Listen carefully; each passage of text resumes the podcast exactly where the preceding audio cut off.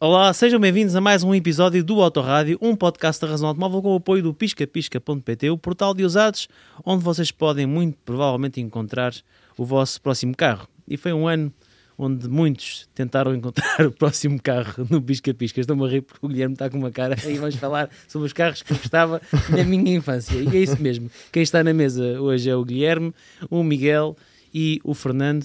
E sou eu a moderar este, não sei, 49 Autorádio? 51 51º. 51 Pois é, já temos mais de 50. Isto- onde é que isto já Em vai? vez de para esquecer, só, só vai entender quem viu o, o último episódio. Exato, Pois exato. foi, no último episódio tivemos a brilhante ideia de abrir uma garrafa de vinho do Porto para celebrar o 50 episódio. Mas vamos avançar neste autorrádio. Muito obrigado a todos aqueles que nos estão a ouvir. Aquilo que tenho para questionar esta mesa é: estão preparados para falar de algo que está no vosso íntimo? Os carros que compuseram os vossos sonhos de criança. Por momentos assustamos. Mas pronto, ainda bem que vamos falar de automóveis. Mas eu não perguntei nem nada, por isso. Mas posso já perguntar. Daqui desta mesa, quem é que tinha ou teve pósteres com carros no quarto? Eu tive. Eu tive. Não havia espaço na parede. Mas Como porquê? assim não Porque não tinha. O que é que tinhas tinha nas paredes que não te permitia móveis. ter carros? Eu tenho, tenho- eh, o meu quarto era, era- não era muito grande e os móveis iam até ao teto. Não era, não era capas da Super Pop, nem da Bravo, nem dessas revistas que hoje miúdos não- Achas? felizmente não têm. Achas? Não, não, nada disso, não. Não, não havia, simplesmente não havia espaço. Mas tinha, tinha alguns pósteres guardados em dossiês, Então, pastas e coisas Mas vamos assim. aos que tinham pósteres na parede. Miguel, tu disseste que tinhas pósteres na parede. Eu tinha. ehm, Qual é que era o teu póster car? Era um Ferrari F50. Muito bem. Eu Vermelho. tive uma miniatura do Ferrari F50 Eu também. um, da Burago, essa mítica marca de miniaturas. E eu lembro que era muito puto quando me ofereceram aquilo. Mas mesmo criancinha, criancinha. Então o meu, o meu entretenimento era tipo tirar os pneus ao carro e destruí-lo todo. Não faço ideia como é que está. Eu ainda tenho essa miniatura, juntamente com. Não, não sei se vocês, se vocês se recordam, mas eu era. hum, sei lá, devia ter uns 5 ou 6 anos. E houve aí uma parceria qualquer com a Shell, que a dada altura a Shell tinha É uma anúncios. coleção de miniaturas Ah. do Ferrari. Pensava que era a publicidade. Pá, mas estamos a falar. falar tipo de 30 miniaturas, umas numa escala um bocadinho maior, que era o caso do, do F50 e do F40, um, e, e outros um bocadinho mais um bocadinho mais pequenos. E hum, eu tive, acabei por ter esses Ferrari todos eh, e ainda os tenho hoje, hoje em dia. Isso hoje vale uma pipa de massa. Pá. Está tudo a aumentar o preço. Não, não sei, mas, mas a verdade é que, é que para mim aquilo, aquilo está guardado num, num cantinho no, no meu quarto, em casa dos meus pais, e a verdade é que sempre que, sempre que vou lá. Eh, pá, não, não é isso. Go- Gosto, gosto muito de ir, de ir ao meu quarto e, e estar dois, dois minutos a olhar para aquilo. Pá, fico a sentir-me super bem. Eh, Os teus pais cristalizaram, cristalizaram o teu quarto? Não, Eh, o- os meus pais perguntaram. eh, Pá, como é que é com, com estes brinquedos, estas, estas, estas coisas todas? Podemos dar a alguém? Pá, não. Eu, essas coisas são minhas, eu tratei-as bem, quero ficar com elas até me apetecer. Pronto, então está tudo guardadinho. Eh, pá, e eu, E em tua casa não, adoro ir lá. em tua casa não tens miniaturas? Eh, pá, tenho menos miniaturas. Porque, pronto, estou, estou mais limitado. Limitado por quem? A tua mulher ou, ou questões de Hum, espaço epá, ali? não, a, Mari- a Mariana até é, é uma porreira nisso. Eh, e, e deixa-me ter alguns legos postos e, correr bem e o tudo mais. Eh, não, então, estou, estou a elogiar, não é? Claro. Eh, Mariana, se estás a ver isto, o Miguel está a ser bastante cordial. Portanto, Não, pá, a verdade é essa. é, Eu tenho, tenho alguns móveis da sala ocupados com Lego e, e pronto, e era, já era abusar um bocadinho se também metesse lá miniaturas, portanto. muito bem, Guilherme, e tu? Pósteres no- na parede? Tinha um Ferrari F40. Recordo-me o dia, inclusivamente, em que comprei esse, esse póster. Eu nasci em Grândola, vivi em Grândola até aos 8 anos e o maior evento social até hoje ah, em Grândola é a Feira de Agosto. Eu recordo-me de ir à feira e entre um brinquedo e um póster para a parede, eu quis um póster de um Ferrari F40, já não tenho o póster, não sei o que é que lhe aconteceu, ah, eventualmente, não sei, umidade, sei que, sei, que já não, sei que já não existe, mas ainda tenho bem a, presente a imagem do carro. Tinha o carro em grande, depois tinha mais umas pequenas imagens do motor, da traseira e da, da lateral, tudo com fundo negro e com o carro naquele encarnado fantástico. Uh, nunca tive uma coleção de Ferraris como, como tu, da, da Shell, mas tive da Galp. Lembram-se de umas, uh, bombas de gasolina que havia para montar. Sim, sim, sim. Opa. Nu- nu- Nunca tive, mas cheguei, a brincar Eu- com elas eu com, tive, eu tive com amigos meus. É dos brinquedos que eu tenho Hum, mais. Que tenho mais Até recordações. tinha um, um guindastezinho, não era? E outro. Tinha um- um- uma espécie de edifício com, com uma rampa de estacionamento. Aquilo era montado, era para, era para, para, para. Não, uh, mas havia muitas garagens. Ah, ok. Muito, era as garagens, era as pistas, era aqueles carrinhos também com um rolo em que nós íamos mexendo e aumentando a velocidade do, do, do rolo. Então, também, enfim, mas Exato. uh, estamos a aproximar-nos do Natal, é também normal que, que falemos de, de brinquedos. Fernando, quais eram os pósteres que tu tinhas guardados, infelizmente, porque não podias colocá-los na parede? Eh, tinha, tinha, tinha vários, porque pronto, o meu fascínio por carros começou para aí também, se calhar no início da década de 90, eh, e, e, um, Então foi tarde, porque tu és para aí de 70. e 8. 8.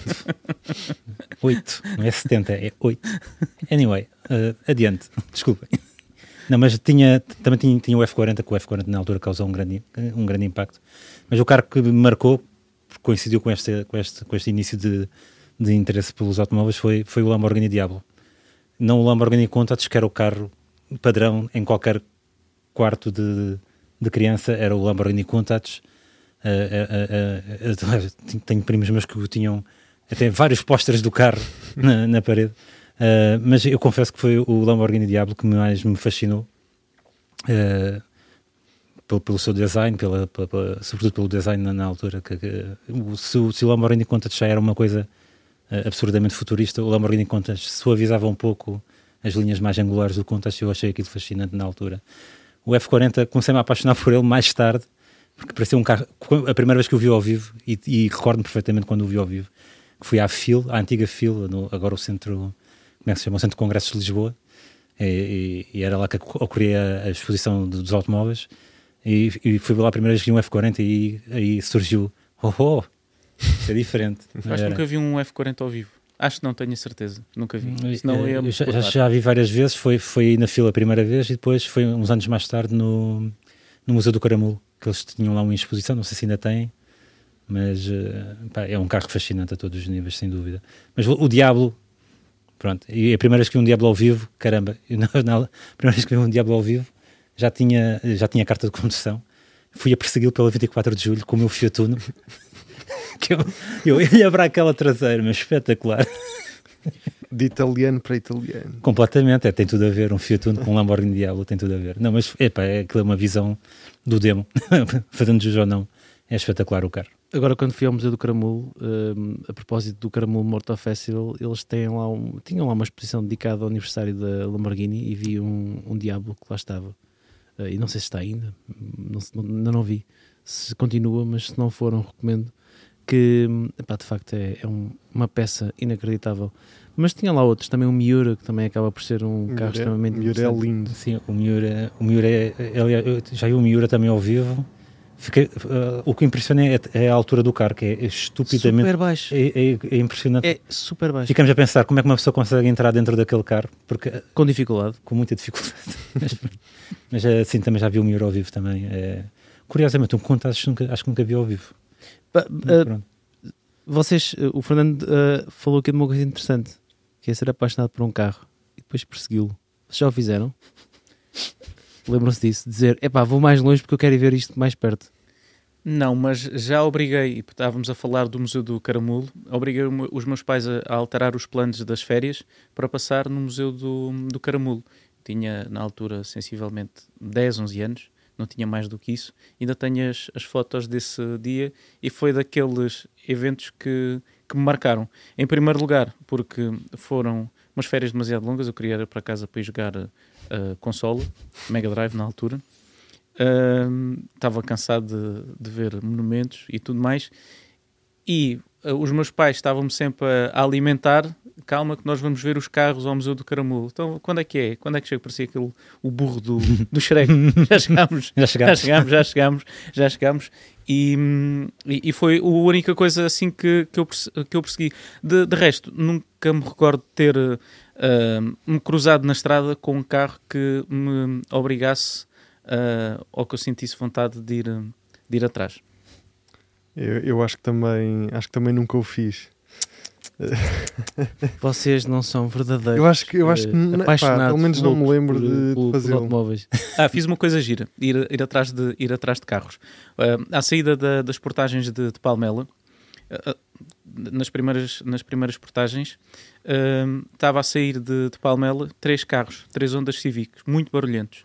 E eu, por acaso, nesse dia, estava com um Tesla Model X, um, um, um P100D, Nossa, um, sim, sim. ou um P100, uma coisa assim. Exato, exato. Ou 100D, já não o que sei. é que esses três uh, Honda Civic estavam a fazer nas portagens de Palmela aos três juntos? Não, epá, e eu estava eu, eu tava na, tava na minha e de repente um barulho gigantesco e começam-se a alinhar os três eh, à, minha, à minha frente e eu demorei um bocadinho a perceber o que é que estava a acontecer, mas de repente fez assim flash e eu, caramba, deixa-me lá meter isto aqui no modo mais rápido e tal. E, e- e fiquei, eh, fiquei ali um bocadinho atrás, porque já bem, de repente eles eh, arrancam e eu, de, de forma muito silenciosa, fui atrás durante, algum, durante, durante alguns, alguns metros Yeah.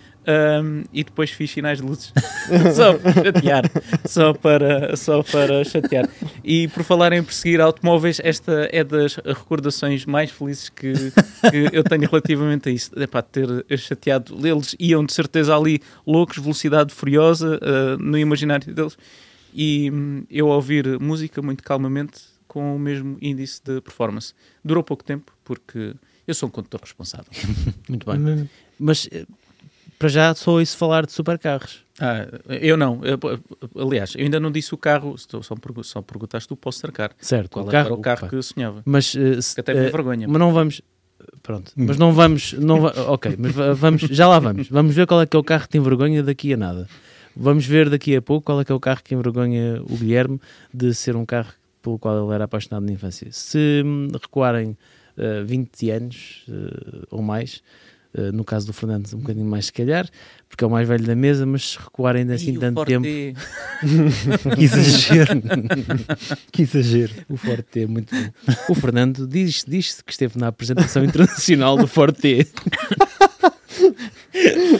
Quase, Muito quase.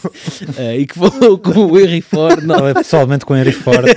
Foi uma entrevista brilhante. Deviam nas todos lê-la. e disse: este- Exclusivo razão este- automóvel. Exclusivo razão tipo vai automóvel. este, Este tipo hoje, pá, este, este Um exclusivo, um, exclusivo, um exclusivo razão automóvel no lembras, 103. ainda te lembras da cor do, do carro que testaste? Preto.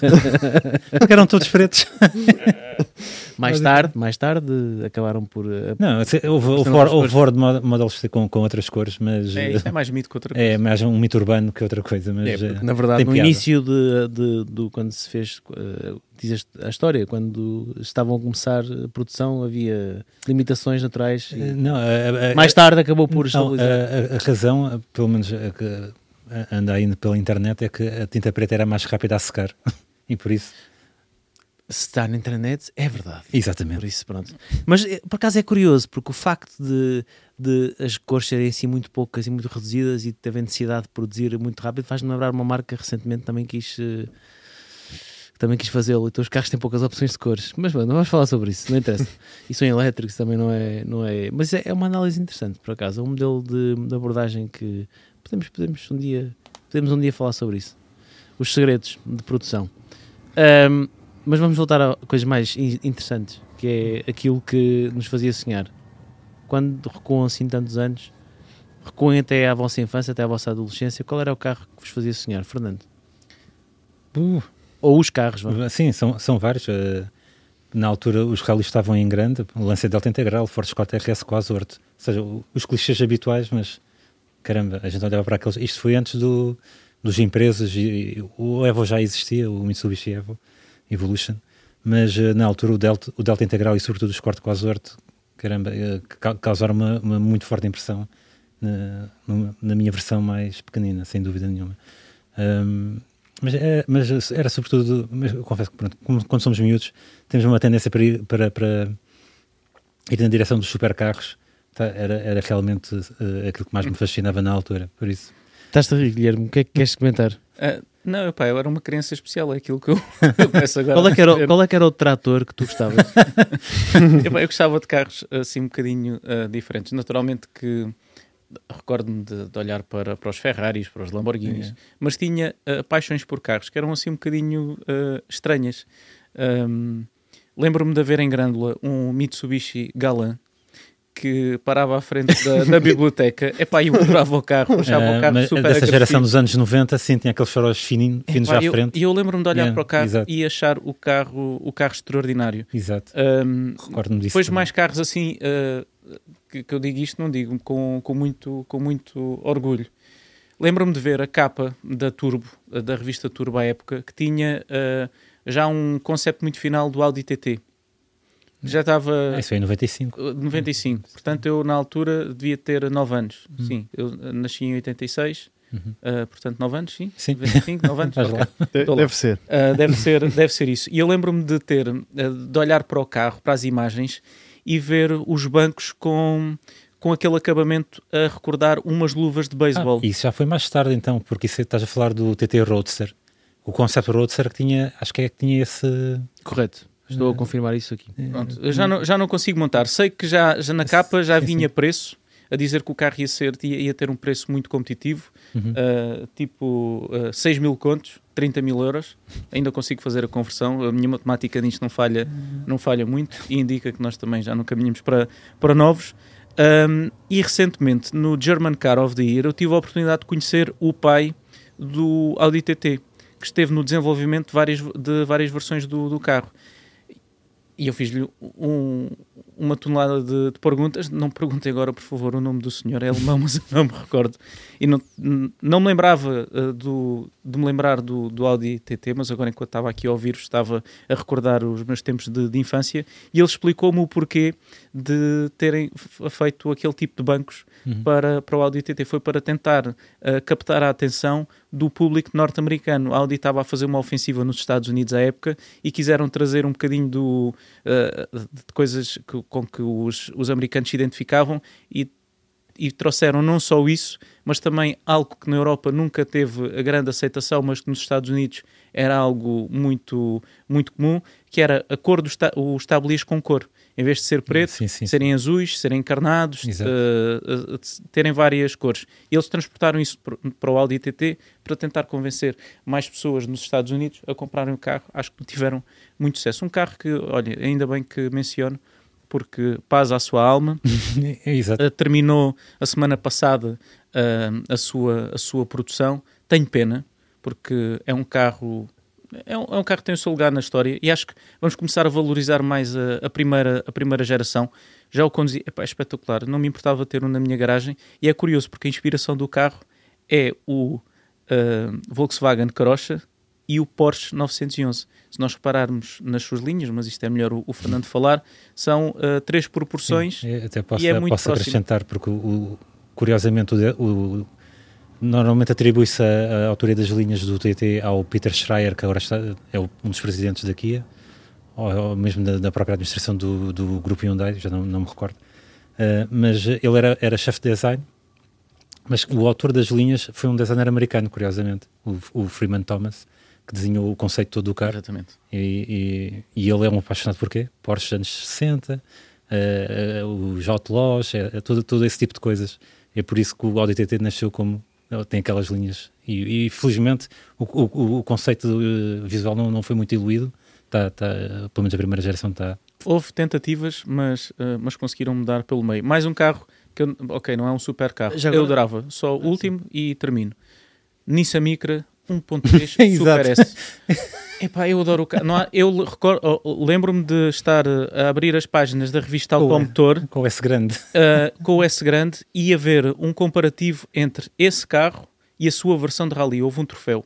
Sim, sim. o- Epá, e eu, e eu lembro-me de adorar o carro em cinzento uh, e achar que aquilo era, era espetacular. Entretanto, cresci e continuo a achar o carro espetacular. Volta mas na é- volta. Mas é que aquilo era basicamente um autocolante na porta, não, não era muito. Sim, o motor tinha é um, 75 é cavalos. um 1300, 75 cavalos. Mas o carro tinha um aspecto interessante e eu acho que há, ali, há inclusivamente um canal de YouTube, uh, que acho que se chama o Baguette, uh, que faz a transformações nos carros e tinha um Nissan Micra e espetou-lhe um turbo.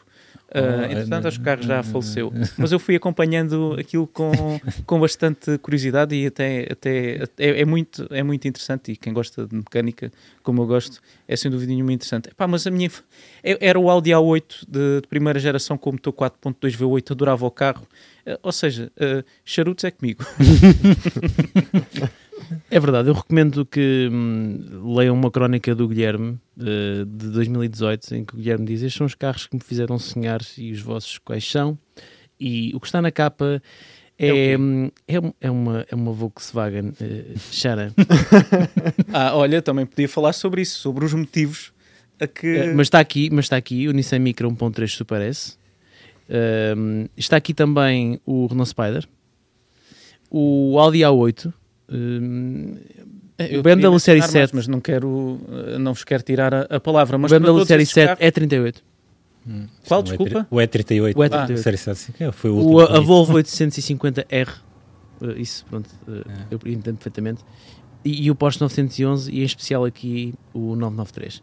Mas também um Volkswagen Passat eh, eh, Sedan. Um, ca- Ei, quando o carro saiu foi Mas- uma mas- loucura, pá, em Ah, 97. Ah, essa geração, essa sim, isso geração foi uma impressiona. Sim, sim, loucura. sim. O, carro, o carro era impressionante. Eh, ainda hoje acho que é o Passat mais, bem desenhado de todos. Não, eh, aquele rigor todo, eh, ou seja, uma geometria muito rigorosa, linhas muito. eh, superfícies muito planas. Pá, eu Mas, sou, sou ah, um enorme fã do, do desenho. Mas só sobre. Há um bom motivo para epá, eu ser doido pela Volkswagen Charan. Ah, eu, nasci, eu nasci em 86. Ah, Começou-se a falar da, da, da fábrica da Volkswagen no início dos anos 90. Uhum. Uh, um tio meu uh, que fomentou muito o meu gosto pelos automóveis, se calhar devo uh, em, em grande parte a ele, trabalhava na Auto Europa. Então, para mim, tudo o que vinha da Auto Europa era o melhor que existia na indústria Yeah, automóvel. yeah. Epá, e chateei os meus pais tanto, tanto, tanto, até eles trocarem uma Volkswagen Passat por uma Seat Alhambra, que depois, aos 19 anos, quando eu vi para Lisboa, acabou por ser uh, um dos meus carros. E que espetáculo que foi ter um carro de 7 lugares naquele tempo. E ter, uh, e ter, um, e ter carta de, de condução, porque podia levar imensos amigos uh, e, e- E amigas. e amigas a, a- a sair e, e foi, e foi, e foi Badum. extraordinário. Não, mas uh, agora fora, fora de brincadeiras, eu estou a perceber onde é que estavam a querer chegar. Um, nós éramos, uh, uh, Portugal vivia-se naquele momento um. Eram notícias que nunca mais acabavam sobre a fábrica da Auto Europa. Ainda para mais, uh, eu, eu, eu, eu nasci em Grândola, cresci em Grândola até aos 8 anos e depois mudei-me para a zona ali da Marateca, Conselho de Vendas Novas. Quem não conhece, uh, sensivelmente, uh, a minha aldeia ficava a 30 km de Setúbal.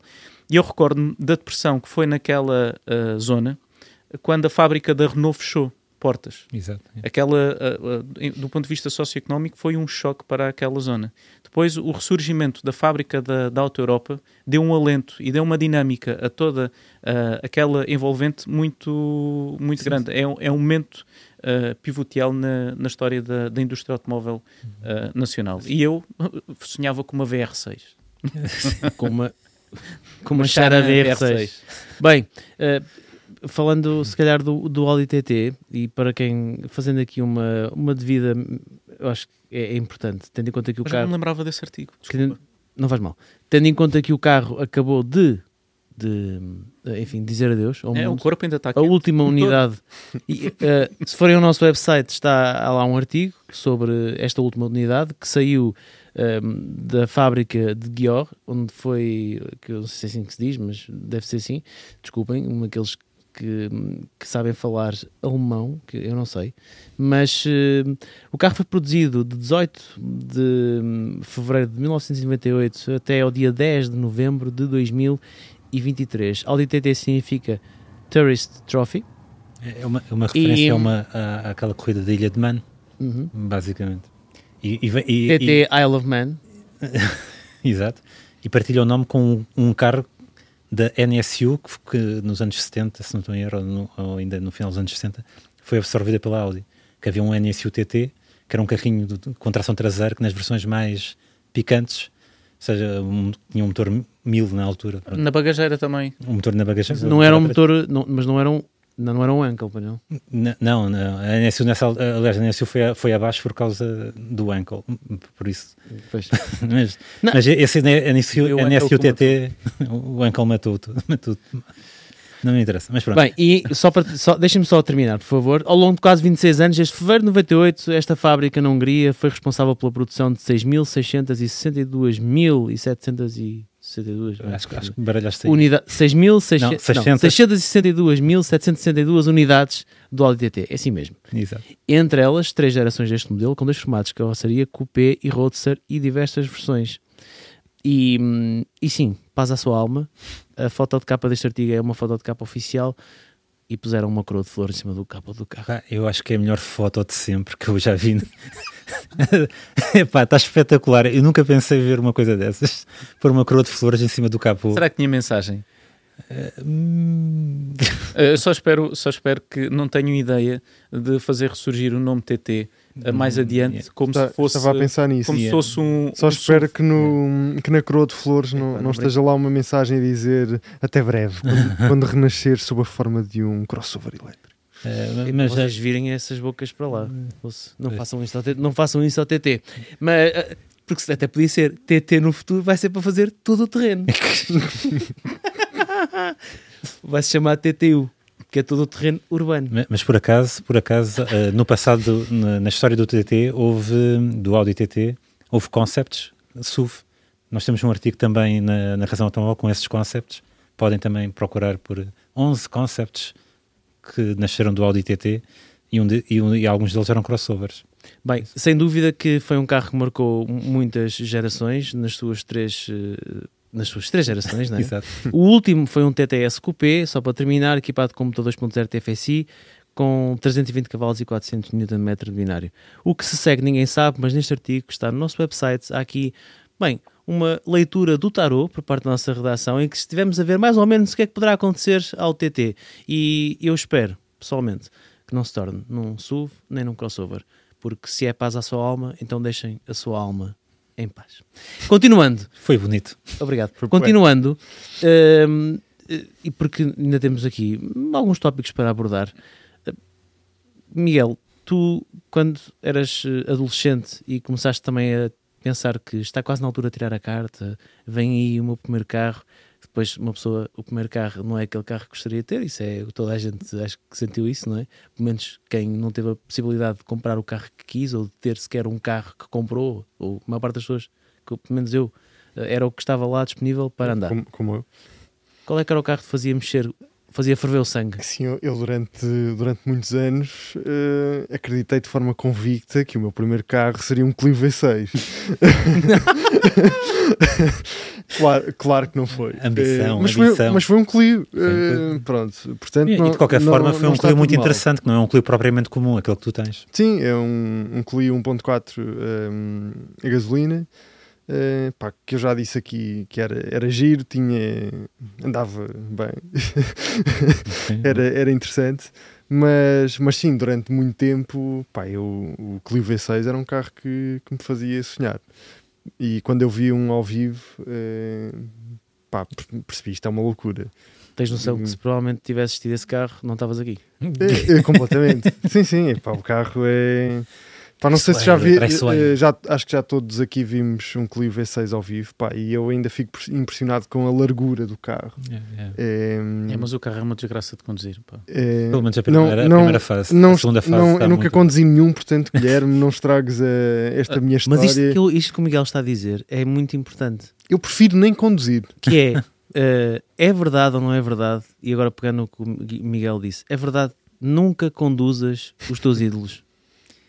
Eh, Pode ser, depende dos ídolos, não é? Se for os meus ídolos, o melhor é não conduzir. Ah, porque eu, quando tirei a carta aos 18 anos, aquilo com que sonhava era ter um Nissan Terrano ou uma Fiat Strada pick-up. Portanto, não são propriamente carros. Ah, Sim. não- nós naquela Aquela, altura. aquela versão amarela da Fiat Strada. Não, não, Não, não. isso Isso, era é da da Skoda. Era uma isso Skoda. Skoda, Skoda, Skoda. Era a Skoda. Felicia. Felícia. É, Exatamente. É pá, Isso esqueçam o que eu disse. que é um carro. Um ícone dos anos 90. Exato, tu olhas e pensas, é Mas havia malta que tinha isso. pá, É uma Skoda Felicia Fun. Era como É se chamava. Era, exatamente, exatamente. que eu, eu, eu, eu acho que poderá estar na lista de quase de carros de culto. Porque aquilo Mas, na é- mas há clubes, há Claro. clubes desse, desse carro que eu acho surpreendente, mas eh, há quem goste. Mas ah, só para as pessoas não ficarem com má impressão minha, porque é que eu uh, gostava destes carros? Em primeiro lugar, porque gostava de todo o terreno, de todo o terreno. Tinha, tinha motas, todo o terreno e tudo mais. E aquilo tinha, tinha a possibilidade. A, a- Fiat Strada era porque eu sabia que. ah, mas isto era sonhar, os meus pais borrifaram-se para mim. O, ca- o primeiro carro que eu tive foi um Citroën AX, que foi do meu avô, que o meu pai uh, depois uh, ficou com ele, já a pensar quando eu tivesse 18 anos, eu ficar com o carro, eu odiava o carro, porque era encarnado e odiava. Encarnado, para quem não sabe, o Guilherme já disse quatro vezes, é sinónimo de vermelho. É Podem ir ao dicionário ver, ok? o Guilherme é do Alentejo e, e- e tem um, pronto, e diz encarnado, também ele no fundo também é uma pessoa antiga, então usa palavras das pessoas mais antigas.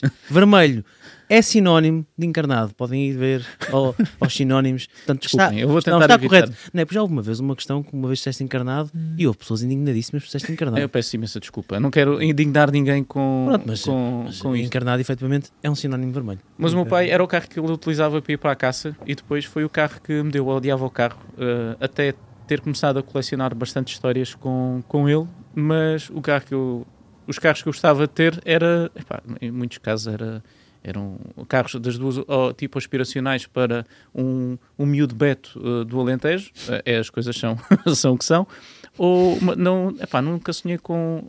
eh, Sonhei mais tarde com o Shax Cup, com, com esse tipo de, de carros, que, que ent- entretanto comecei a, a gostar desse tipo de carros. Lembro-me mais de sonhar com motas do que sonhar com.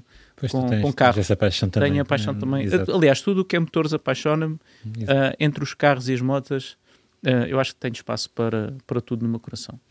Fernando, e tu, quando estavas ali naquele ponto de tirar a carta de condução, de olhar e pensar, e o que eu gostava mesmo era isto, o que é que era?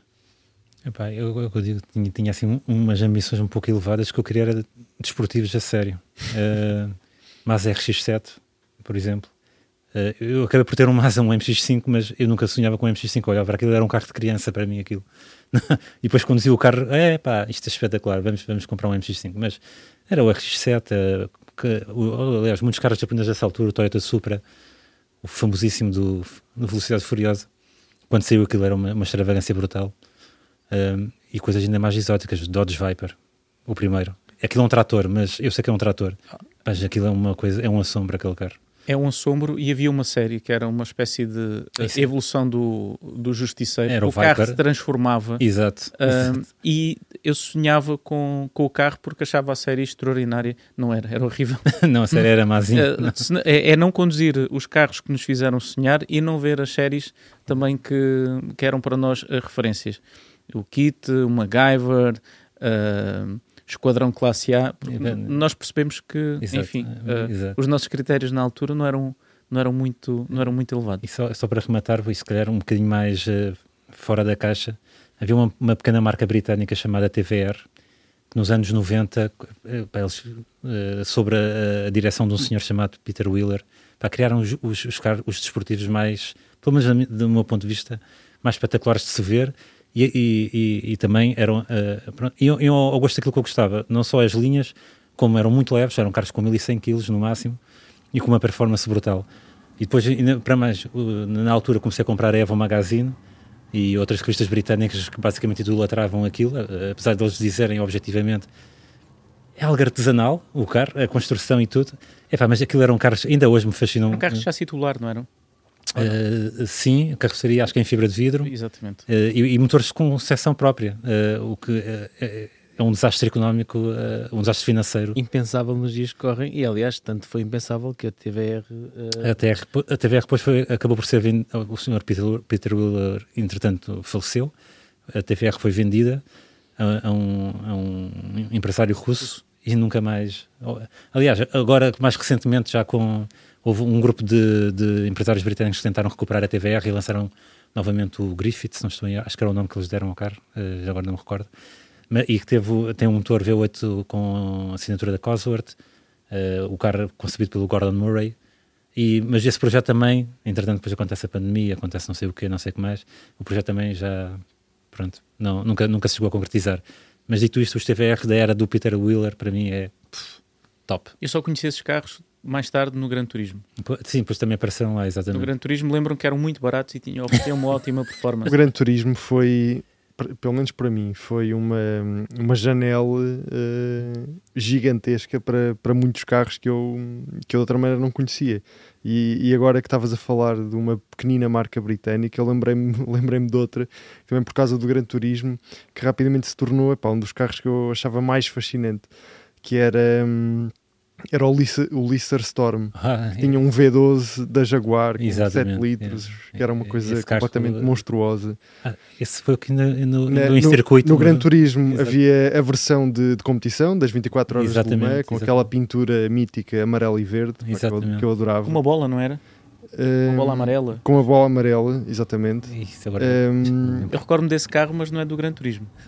E- mas mas deixa-me só, só para fechar esta, este, este capítulo do Gran Turismo. eh, outro carro que eu idolatrava no Gran Turismo era o, o Dodge Viper. eh, como, como tu, eu lembro-me perfeitamente da, da versão das 24 horas de Le Mans da- com a decoração da Timoreca, eh, do Suzuki escudo de, de Pikes Peak. Há uma série de carros que, pá, que, eu, que eu adorava. E, e voltando um bocadinho atrás, estavas a falar há pouco de, de conceptos da, da Audi. Houve outro conceito da Audi também presente no Gran Turismo, pá, que, que até hoje eu, eu ainda adoro, que é o Nuvolari. Ah, o Novolari sim, um cupê grande. Pá, adorava esse, esse protótipo. Eu sou mais fã ainda de uma coisa mais antiga da Audi, que é o, um concept da Audi, que é o Avos, que era um, um super carro com motor W12, um genuíno W12 e não a junção de blocos em V, mas um genuíno W12 com três bancadas de cilindros. Ainda hoje acho que é um carro fantástico. Foi quando a Audi começou a um, o seu percurso do alumínio e deu origem depois ao primeiro A8 que tu também.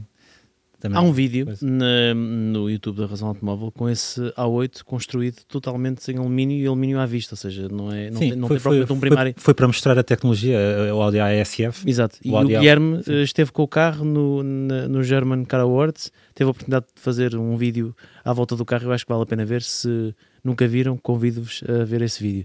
Eu, agora dando aqui também, eu sei que estou a moderar este podcast, mas não queria deixar de dizer que o primeiro carro que eu conduzi eh, mais regularmente era da minha mãe, era um saxo. Portanto, eu sou um ano mais novo do que tu e tinha o carro a seguir, ou seja, pronto, houve aqui, houve aqui mais ou menos, eh, há aqui coisas em comum. E, um, e era um, tinha um motor 1.1. E claro que eu sonhava com o Saxo Cup, não é? Porque quem é que sonha com Saxo 1.1? Ninguém, ainda por cima de 5 portas, terrível. Eh, cinza, prata, quer dizer, aqueles interiores com aquelas cores maradas que a Citroën tinha na altura, que olhava-se para aquilo e uma pessoa tinha quase um ataque epilético só de olhar para aquelas cores todas. Que violência. Passado tantos anos eh, e chega-se a 2022 e compra um Saxo Cup, porque tenho a sensação que passado eh, 20 anos de, ou 18 anos de uma, do, do primeiro carro e quando nós já temos alguma independência financeira, vê-se isso até pelo tipo de pessoas e pelo tipo de, de carros que são transacionados. Um, e as pessoas com quem me encontrei quando estava à procura destes carros, e tu também tiveste a fazer isso comigo, Guilherme, pessoas todas mais ou menos da nossa idade. Nós vamos sempre buscar estes ídolos de infância. Não os podemos ter quando éramos mais jovens, porque a nossa família não tinha possibilidades, porque não havia essa abertura, porque não era o momento. Mas mais tarde, enquanto somos adultos, vamos lá e vamos buscá-los. E por isso é que estes carros, e isto é uma. Vamos dar aqui uma dica. E por isso é que estes carros, que são carros geracionais, quando a geração que foi impactada por estes veículos atinge uma maior liberdade financeira que lhes permite adquiri-los, é quando estes carros começam também a valer mais dinheiro, porque começam a voltar a ser mais transacionados no mercado. Aconteceu mesmo com o Saxo Cup. O Saxo Cup nos últimos três anos praticamente duplicou de valor. Uh, não estamos a falar de, de muito dinheiro, estamos a falar de passar, sei lá, de 4 mil para 8 mil euros, há unidades a 10 mil, uh, depende do Estado, depende também da originalidade, mas isso é tudo considerações que, portanto, que influenciam o valor dos carros. Mas é muito, muito interessante ver que isto é geracional e que há aqui quatro pessoas nesta mesa que têm perspectivas completamente diferentes daqueles que seriam os carros que os impactavam quando tinham a idade, a tenra idade de 18 anos e estavam a começar a ver o mundo pela primeira vez. Adiante neste podcast, tenho que mencionar o patrocinador do Autorádio, até porque estamos a falar de carros que estão no piscapisca.pt, que é um portal onde vocês podem encontrar todos estes carros, talvez não TVR, Não, Mas- não, duvido. e talvez não TVRs eh, funcionais, porque tão artesanal Eh, aqueles carros, eh, fiabilidade não deve ser propriamente um dos temas que estava na ordem do dia quando eles estavam a ser desenvolvidos. Eu já posso, eu depois comento isso. Podes comentar, mas isso não é relevante também. Estou a fazer aqui uma menção ao nosso patrocinador, que agradecemos imenso o apoio e que, enfim, passem por lá, vejam que carros podem encontrar no piscapisca.pt. E agora, eh, continuando esta, enfim, esta, esta Viagem. esta viagem, eh, se tivessem que hoje eh, escolher um carro que vos faz sonhar hoje, porque vocês hoje têm, são todos homens feitos. Aqui- barba rija. Pá, eu, por acaso, tenho a minha mais ou menos aparada, e, mas a tua hoje está bastante. Tá, eh, estás a evidenciar bastante essa Substancial. substancial. Também estamos a chegar ao Natal e provavelmente o Miguel, Vou pintar de branco. o Miguel vai ser o Pai Natal este ano. Já foi, já foi lá em casa, já deve, ter sido captado para, distribuir as prendas. Estou a brincar. Mas hum, às vezes também me presento com a barba grande, é verdade. Hum, não, mas eh, se tivessem que escolher hoje um carro ou mais carros que vos faz sonhar hoje, com 40 e poucos anos o Fernando e 30 e Obrigado. muitos anos eu e o Guilherme e o, e o, e o Miguel com 30 e poucos anos, o que é que escolheria? O Miguel, é- se tu hoje há dois ou três carros, tu digas, epá, sim senhor, isto aqui agora é que era, era o, o carro, se eu pudesse era agora. É, pá, tem que começar por um óbvio é, Porsche 911 GT3 Touring. É, acho que neste momento olho para, para a gama do 911 e era aquele que eu provavelmente mais gostava de ter. Pá, e, é um, e é um carro que me faz sonhar hoje em dia, claramente. Acho que é, acho que é um carro excepcional a vários níveis e que, hum, e que de certa maneira vai buscar muitas destas coisas que temos estado aqui, hum, aqui a falar. Depois, outro, outro carro, eh, Alfa Romeo Giulia quadrifólio. Eh, pá, acho, que, acho, que, acho que é a melhor berlina desportiva da, da atualidade, sinceramente. Eh, e, e felizmente já, já o pude conduzir por duas ocasiões e, e, e que parece que cada vez que lhe pego gosto sempre mais do que a vez anterior. Portanto, acho que devo, acho que devo estar certo acerca daquilo, daquilo que acho sobre, sobre o carro. Um, um terceiro modelo. um, Pode, podes não ter um terceiro modelo, não és É. obrigado a ter. sim, eh, mas deixa-me pensar. Então, olha, enquanto tu pergunto- pensas, eu vou Sim, passar para o é melhor, Guilherme. É melhor, é Guilherme, melhor. se tu tivesses de escolher assim carros que agora, pá, era lá que tu punhas o teu dinheiro, Uh, Sax Cup, já tens. já, já, já está. Uh, inclusivamente, há pouco Ah, mas- perguntavas, perguntavas Mas carros. não estamos a falar de carros novos, atuais? Tam- Estamos a falar do que tu quiseres. Do que tu quiseres. Do que tu Ok. quiseres. Uh, quer dizer, eu acho, eu vou escolher aquilo. Ah, ok, que eu estava, Já escolheste dois carros. Pensa no teu eu- terceiro, já, vai, já vou voltar a ti. Eu estava a falar de carros atuais só. Uh, há pouco há pouco a falar de carros que nós perseguimos para ver. Uh, Recordo-me de um artigo que escrevi na Razão Automóvel e uma pessoa já há mais de 10 anos a escrever. uh, depois disto, as conversas são como os novelos, vamos puxando e vamos nos recordando. E é interessante que estava a mencionar modelos que já mencionei no, no artigo na Razão Automóvel. E houve uma altura em que me cruzei com um saxo encarnado. Uh, em estado uh, uh, rigorosamente de origem na estrada e lembro-me, gostava mesmo de um dia encontrar um carro assim, que agora são raríssimos e felizmente uh, encontramos ainda temos conteúdos uh, para fazer sobre, sobre esse carro. Além disso, não, não perdendo mais tempo, o que é que eu gostava mais de ter assim de especial na, na garagem? Gostava muito de ter um Classe G, adorava ter um Classe G do início da década de 90. Não acho grande piada aos 63 AMG. Gostava de ter um com um motor, talvez a, também não existiam 500. na década de 90 esses Não, carros. mas pronto, para dizer que eh, acho que é um desvirtuar do, do conceito. Hoje é o que vende mais, mas aquilo que eu gosto é do, do, do verdadeiro G, ou com um motor nobre a gasolina, ou com um motor eh, um, um pouco mais rudimentar, mas muito fiável, ehm, Diesel. diesel. E gostava muito de ter um Porsche 911 da geração eh, 997. Eh, podia ser um, um GT3 RS. Sim. Ou, um- ou um. Ainda, ainda é relativamente pequeno. GT3. eh, não- Os novos são sempre melhores. E Porque eu- Sim, não, não, não, não estou a Porque o discutir isso. 997? Porque é o 997? Porque acho que era um modelo que estava, já está num estágio de, de evolução muito interessante. As últimas unidades já tinham caixa PDK, mas o carro ainda não tinha eh, crescido para proporções bíblicas ah, e preserva ali muita essência do 911. Não que o 911 se tenha vindo a desvirtuar, mas ah, olho para o carro e acho o- carro pequeno, compacto, com a tecnologia suficiente, a performance suficiente para nos deixar com um sorriso nos, nos lábios. Ou mesmo o 996 ou o 993. Quando nós falamos de 911 é impossível falhar. Fernando, e tu? Eu vou, vou manter também a, a toada nos desportivos e desde que aprendi a conduzir também comecei a apreciar carros mais pequenos e mais leves E por isso é que, um, há um que, que sempre me fascinou, o Lotus Elise. Uh, e o Lotus Elise, pá, sobretudo os últimos, o carro terminou a produção para aí há dois, dois ou três anos. Uh, um, um Lotus Elise com, com o motor Toyota, o 2ZZ, que é aquele que não parte, não é? ao contrário do meu do MR2, que é o 1ZZ.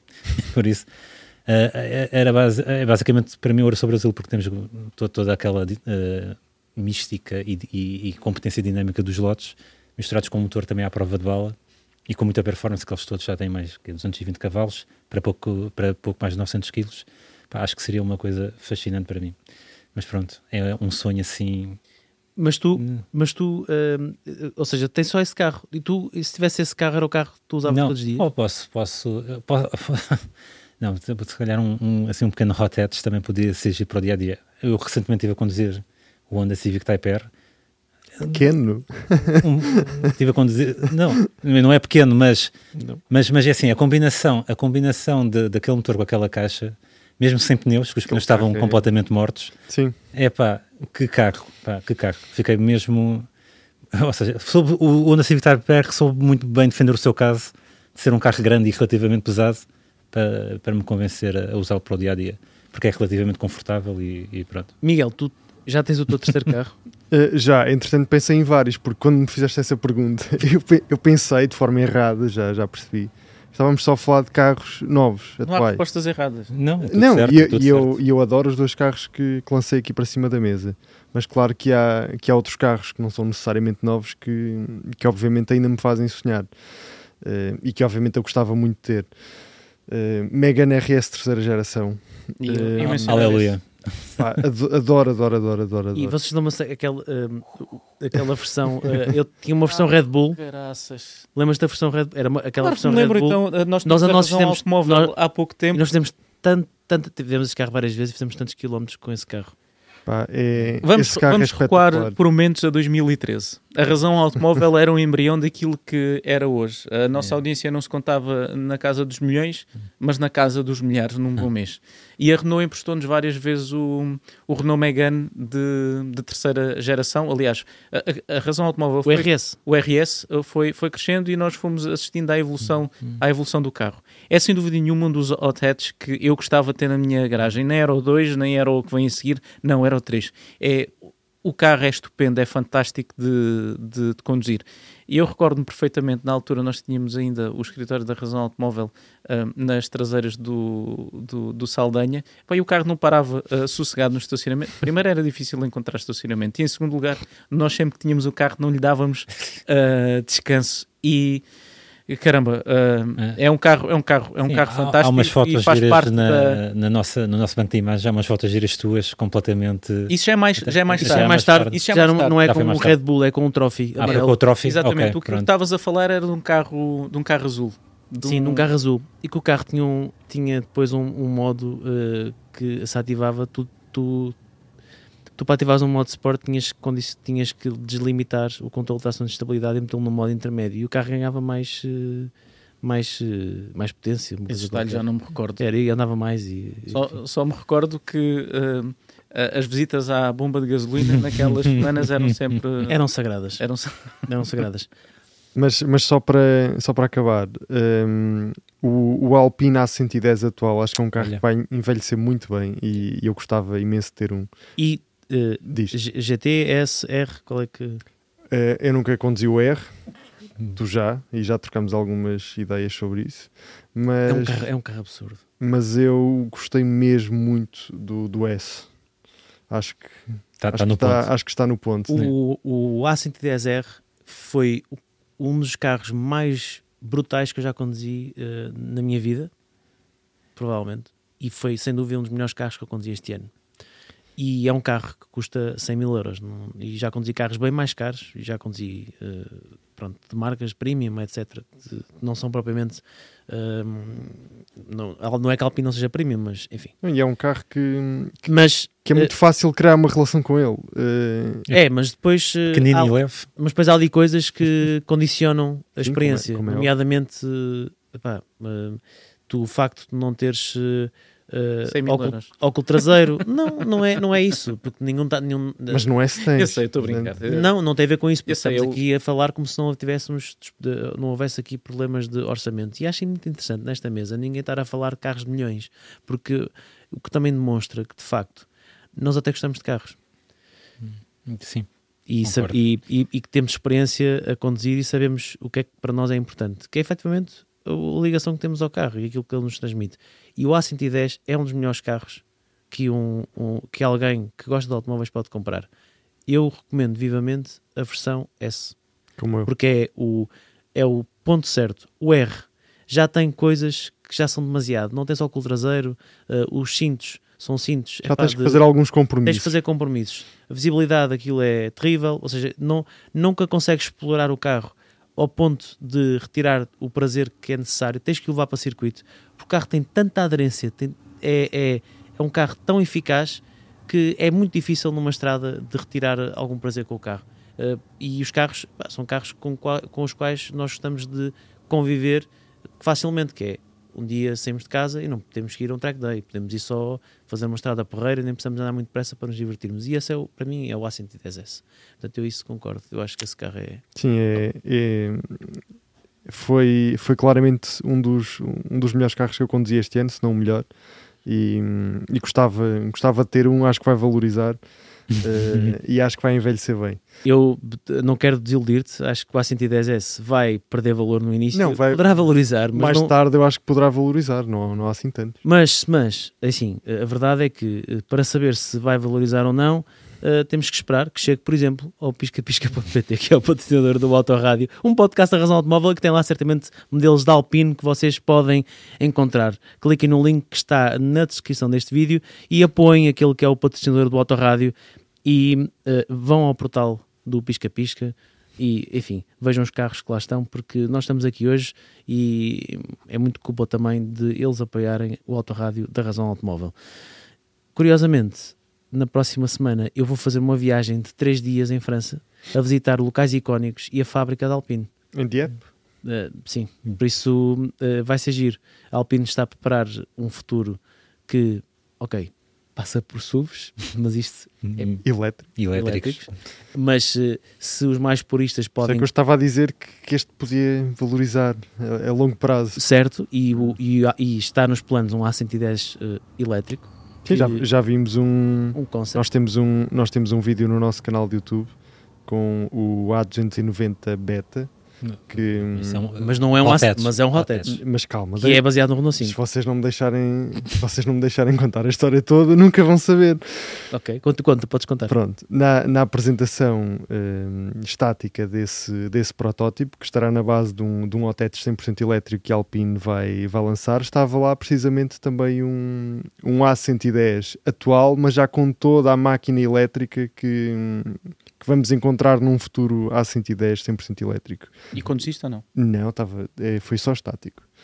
E, e, pá, e é interessante. É interessante É- até é- porque eles conseguiram mesmo assim manter o carro com. Nós temos, nós temos um artigo sobre esse carro. Exatamente. Eh, Eles conseguiram manter o carro relativamente leve para, assim, para um são- elétrico daquele tamanho. São, são 200, mais de 200 kg de Sim, diferença. mas, Fernando, mas, mas, É muito. Não, mas não há milagres, não é? Eu não estou a dizer, eu não é, estou a 20, dizer, é 20% a mais. eu não estou a dizer que mas não, há milagres. mas não há agora. milagres, não é? Não, não, claro. Mas isso- isso Mesmo é- assim, é eles foram, questão. tiveram algum engenho e distribuíram as baterias. Sim, há sim, baterias sim, na sim. traseira, há baterias no, no É, centro e há baterias na dianteira. O, o, o A110 elétrico, ou seja, o sucessor do A110 era para ser feito em parceria com a Lotus, Sim. só que eles já separaram, de, de- chatearam-se e cada um foi desenvolver o carro à sua maneira, que a Lotus vai fazer. Se calhar ainda bem para a Alpine, porque a Lotus, os elétricos da Lotus são. Não, não, não, não, não, ah, estamos a falar de coisas diferentes. Isso é a Lotus que vive na China, mas a Lotus que vive em Hattel, no Reino Unido, é outra coisa. E eles estavam a desenvolver uma plataforma só para desportivos, ah, eh, pondo as baterias atrás das costas do- dos, dos ocupantes, como se fosse o motor em posição central traseira. É o que a Porsche também está a fazer com, o- com o sucessor elétrico dos, Do dos 718. 718. Eh, agora, o preço que aquilo vai ter, eh, pronto, eu acho que está- tudo a apontar à tonelada e meia, que é mais ou menos o que também pesa um 718. Eh, Pesa um pouco menos, mas pronto. Se eles conseguirem uma tonelada e meia num carro daqueles, pá, eu acho que vai- já vai ser muito, muito bom. Eh, se a Alpine conseguir também uma tonelada e meia, acho que vai ser uma coisa fantástica. Qualquer coisa abaixo disso, acho que é muito boas notícias. E com as primeiras impressões que nos vieram do Guilherme ter conduzido o Ioniq 5N, que é um 100% elétrico, nós conseguimos ver que poderá existir no futuro uh, carros 100% elétricos realmente pensados para nos dar prazer de condução. Ou vocês acham... E agora esta é uma pergunta que... que aliás, eu antes, eu antes de fazer a pergunta que quero fazer, que é a última pergunta deste podcast, deixem-me só dizer-vos quais seriam os carros que eu compraria se não tivesse neste momento qualquer limite orçamental. Em primeiro lugar, um 911 tinha de morar na minha garagem.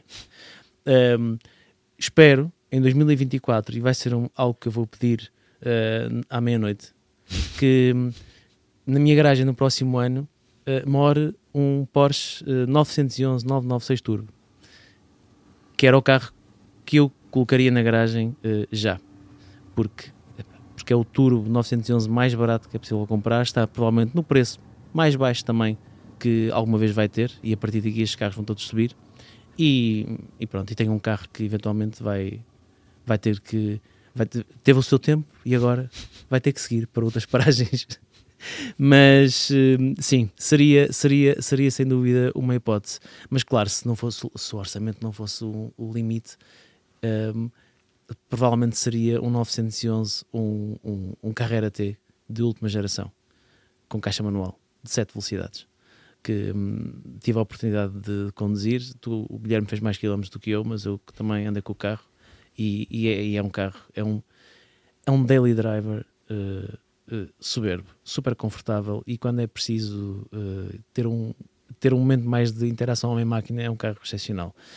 Se a preocupação fosse, se calhar, olhar para Uh, para uma utilização menos desportiva, eu não tenho propriamente nenhum carro que eu diga que ah, eu gostava imenso de ter este carro. E outra marca que por acaso nunca me suscitou grande interesse e é uma coisa que não sei se no futuro vai ser sempre assim, mas eu tenho 36 anos, foi a Ferrari. Eu nunca fui uh, propriamente apaixonado por Ferrari. Eu gosto muito de Porsche, uh, uh, mas Ferrari nunca foi uma marca que me tenha apaixonado, à exceção naturalmente de modelos icónicos como o F40 ou o F50. Mas se me perguntassem, gostavas, pensavas em ter? Não, não. não... Por acaso é, é precisamente o oposto.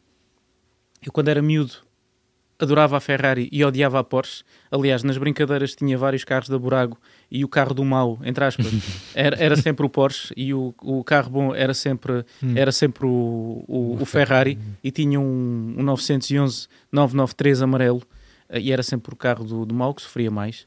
Uh, Fiz-lhe algumas modificações, inclusivamente, e depois, com o avançar da idade, eu acho que é aquela parte de nós começarmos a perceber a engenharia por trás dos carros Exato, e, é. e, começamos a, a, a não, não, não começamos a avaliar que, outra coisa. Mas não significa que o Ferrari seja uma máquina fantástica porque é a todos é, os níveis. Continua. Mas aquilo, comparando com o Porsche 911, o Porsche 911 é o carro do dia a dia, ainda, ainda hoje é o carro do dia a dia. É o carro que, e faz tudo o que É o carro que qualquer ter. pessoa que gosta de automóveis e, sonha ter na, na, garagem. E por acaso aqui embaixo o que não falta são, são 911. temos de, temos de tentar mas trazer um, os, um 911. Os Ferraris têm um uso para, muito para mais. Para a nossa garagem em, 2020, em 2024. 2024. já não vamos a tempo, não, seguramente. Mas os Ferraris acabam por ser máquinas muito mais, ou seja, eh, de uso limitado, por assim dizer eh, apesar de eles estarem mais usáveis do é que mais nunca, exótico. É, é, muito exótico. É muito sim. exótico. E também, e depois, estupidamente largos, como todos os super desportivos. E, pá, é, é, não acredito que. Eu, eu, acho que eu tive essa. Eu não vou comparar um Ferrari com o Honda Civic Type R. Mas vou, vou fazer uma, uma comparação assim um bocado idiota, mas é assim. O Honda Civic Type R tem só 320 e tal cavalos, só. Mas pronto. E, e mesmo assim é um exercício algo de frustração e de contenção quando estás ao volante. Porque sabes o que é que tens na mão e queres às vezes dar e não consegues, porque há trânsito, há, há tudo, 30, 30 mil coisas a acontecer. Com, com um Ferrari ainda deve ser mil vezes pior, porque não sais de, de segunda velocidade, basicamente presumo eu. Até pode sair, só que sentes é que os limites do carro estão muito tá. para além daquilo ah, que a, a, nossa, a, o nosso bom senso dita que podemos fazer nas, nas, vias, nas vias públicas. Esse é que é o é, principal problema. E, e há outra coisa que evoluiu comigo ao longo do tempo uh, relativamente ao gosto pelos automóveis é que valorizo cada vez mais a fiabilidade.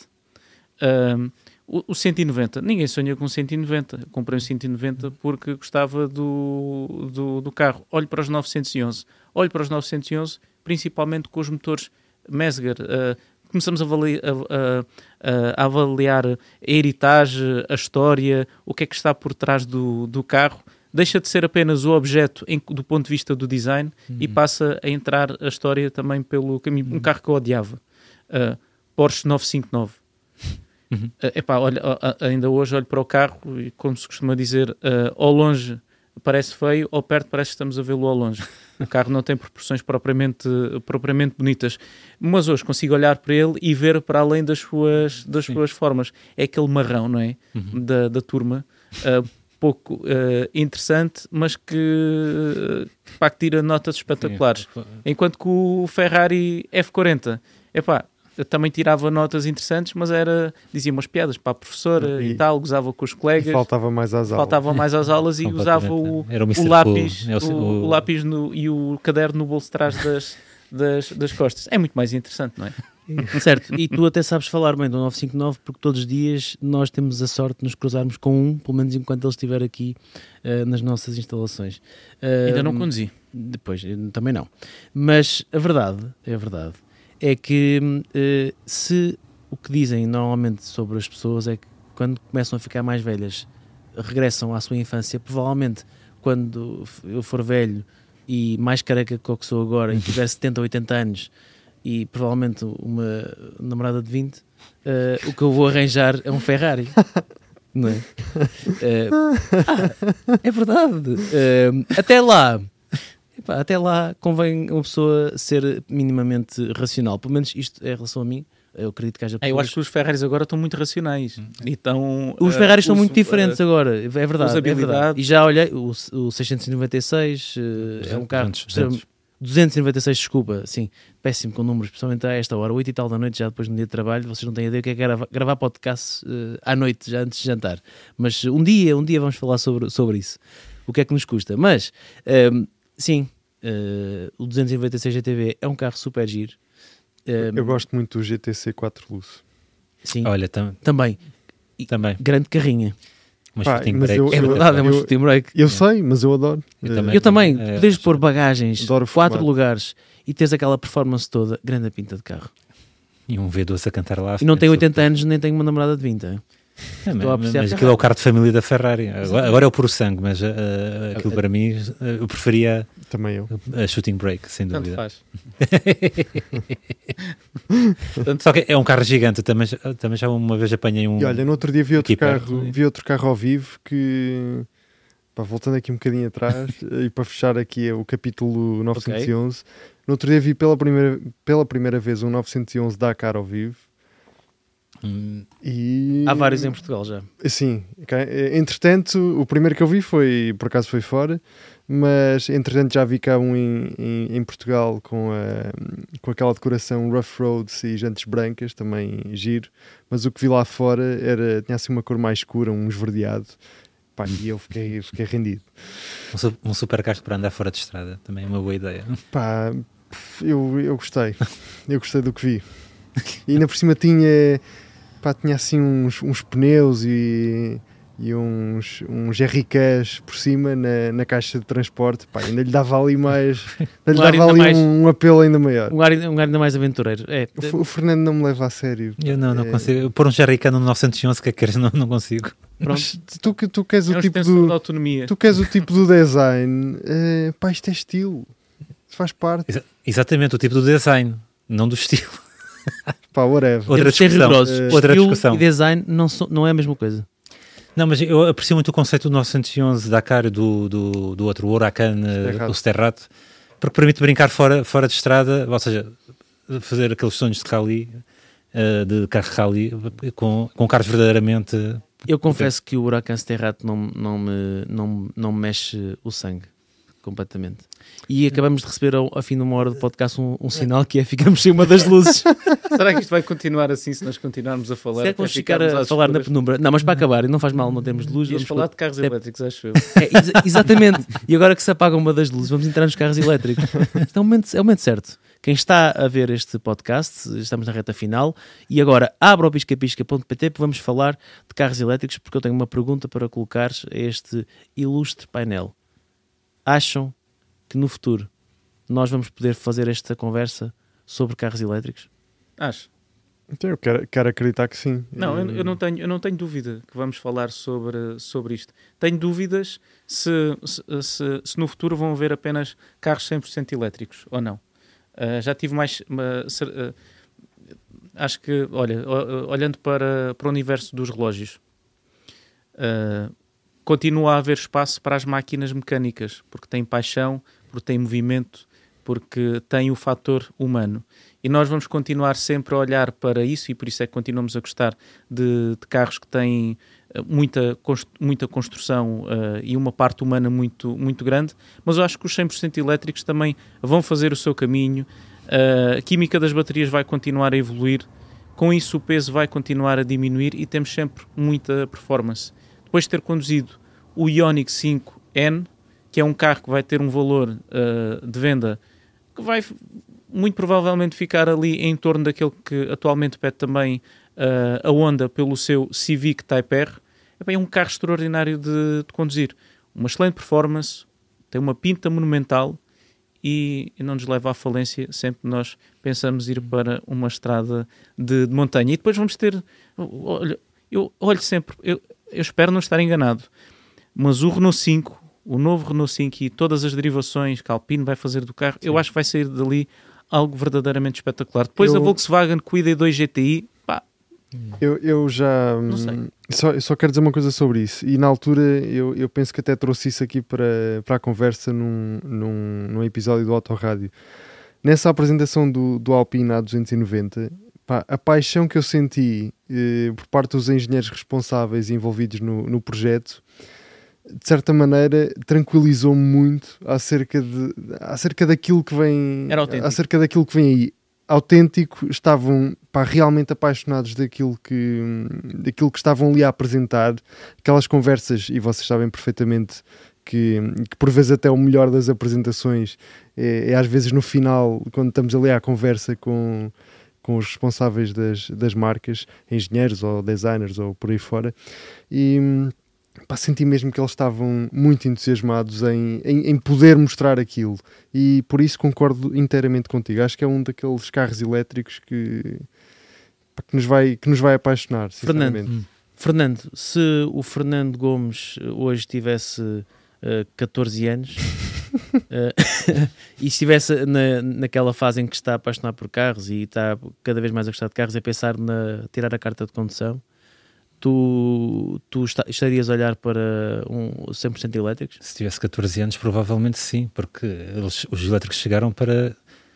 Só, só pela questão dos números e da performance que eles conseguem, nem que seja só em linha reta, eh, isso impressiona. E, e já assisti a discussões de adolescentes eh, a falar da aceleração dos Tesla, eh, de, a derrotar Ferraris, aquilo cria um impacto, obviamente, que vai, vai criar, vai criar ali eh, uma percepção do que é, é um carro rápido, ou seja, temos uma, neste caso uma berlina familiar a destruir carros com aspecto exótico e que custam milhões de euros, ou pelo menos largas centenas de, milhões- de milhares de euros. Eh, eu acho que é mesmo uma questão geracional, poderá ser.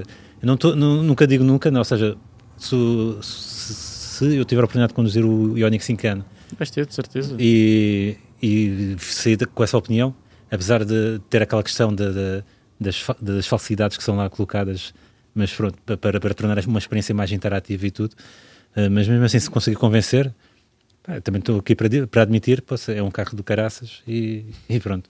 Mas eh, eu, eu confesso, pá, eu, eu ainda andava a pensar t- trocar o meu, o meu Swift Sport e andava a pensar, bem, mas já não há carros com motores naturalmente aspirados, caixas manuais também já começam a ser mais caros. Eu ainda estou à procura disso. Pode ser mesmo uma questão aqui geracional. Não estou à procura de, é pá, aquele elétrico que faz, sei lá, 3 segundos de 0 aos 100. Tens Não um é isso que me- X5 que faz isso. Que tem isso. Exato, mas, mas pronto. eh, é, Bem. é só uma escolha, basicamente. Ultimamente só há só essa escolha. Mas pronto, eh, é o que eu digo, pode ser uma questão geracional. eh, não, não sei se vou andar a falar de carros elétricos com este nível de, de, De entusiasmo. de entusiasmo, pelo menos por agora. Pelo, deixa ver o Ioniq 5N, deixa ver o, o sucessor do 718, que a Porsche também não, não costuma não costuma. É, eu não sou, não sou, nada, não sou eh, nada fatalista relativamente ao futuro. Nós andamos sempre a Não, dizer, ah, é- os carros vão acabar e agora e antigamente mas é é- é- bom. é e porque agora- há muitos depois- finais positivos. E depois, não é? e, e não, depois mas é aquela, questão, é aquela questão da experiência de condução que, que é aquilo que eu aprendi a valorizar ao longo dos anos foi não foi tanto se calhar a performance pura, foi mais a experiência de condução, a conectividade com o carro, a interação. Eh, já conduzi alguns elétricos muito bons, o Taycan, até, olha, até me diverti muito com, com o- Mini Cooper eh, elétrico da geração anterior, o SE, que é um carro muito interativo, não tem, não tem caixa, não, não faz barulho, mas eh, é um carro muito interativo, tem muita piada. Mas acho que ainda falta ali, ou seja, há ali um elemento que sempre fez parte de- de- do meu historial com os automóveis que, que está a faltar. Mas, mas é o que eu digo, de, venham, venham mais propostas, eu estou aqui para conduzi-las e, e apreciá-las por isso. Só, só dar uma nota. Nós falámos de carros com que sonhámos na nossa adolescência ou quando éramos miúdos e não mencionámos uma única vez o McLaren F1. Que, eh, que é o carro, seguramente, que eh, mais nós eh, falámos, mais discussão gerou quando foi lançado. Foi abertura de jornal eh, na década de 90. Uhum. Foi um carro que impactou verdadeiramente a sociedade, porque o carro tinha números Sim, absurdos. Na altura, E, e ainda hoje o carro, olhamos para o carro e é, é lindo sob todos os pontos de vista, tem estilo, tem design, tem engenharia de ponta. E se calhar eu deixava aqui uma sugestão que é fazermos um podcast inteiramente dedicado ao McLaren F1, porque há pano para mangas, há livros, há tudo e mais alguma coisa e podemos certamente E- fazê-lo aqui no Ah, Autorrádio. podemos, claro. E até podemos E depois podemos falar. do- convidar Gordon Murray. E, para- e falar, para vir. olha, isso era excelente, até para falar do sucessor, que o verdadeiro sucessor do McLaren F1 é T51. o T50. T50. T50, desculpa, sim. T50. Muito bem. respeita mesmo. Uh, já percebemos que isto dos automóveis que fizeram uh, parte da nossa história são isso mesmo, são automóveis geracionais. No futuro poderá ou não haver uh, este tipo de apelo por parte dos 100% elétricos, mas isso ao futuro pertence, nós não conseguimos fazer futurologia aqui nesta mesa. Espero que tenham gostado. Obrigado por terem estado aqui, os três comigo hoje. Quem está desse lado a ouvir-nos, pode seguir-nos no Spotify, em Apple Podcasts e também aqui no YouTube, se estão a ver no YouTube, naturalmente. Deixem um comentário. Quais foram os carros que vos marcaram na vossa infância e se hoje tivessem que escolher um carro, hum, independentemente de qual seja a vossa idade, qual seria o carro que comprariam? Deixem um comentário neste vídeo no YouTube e, enfim, foi mais um Autorádio. Espero ver-vos muito em breve aqui nesta mesa, a todos vocês e a vocês que estão desse lado. Um abraço e até à próxima. Ah, e não se esqueçam, vão a piscapisca.pt, o patrocinador oficial do Autorádio. Quando tiver 80 anos vou comprar um Aixen. Daqueles diesel. não, estou bem. Vais comprar um, um microcarro elétrico. Um microcarro elétrico, exatamente. Exatamente.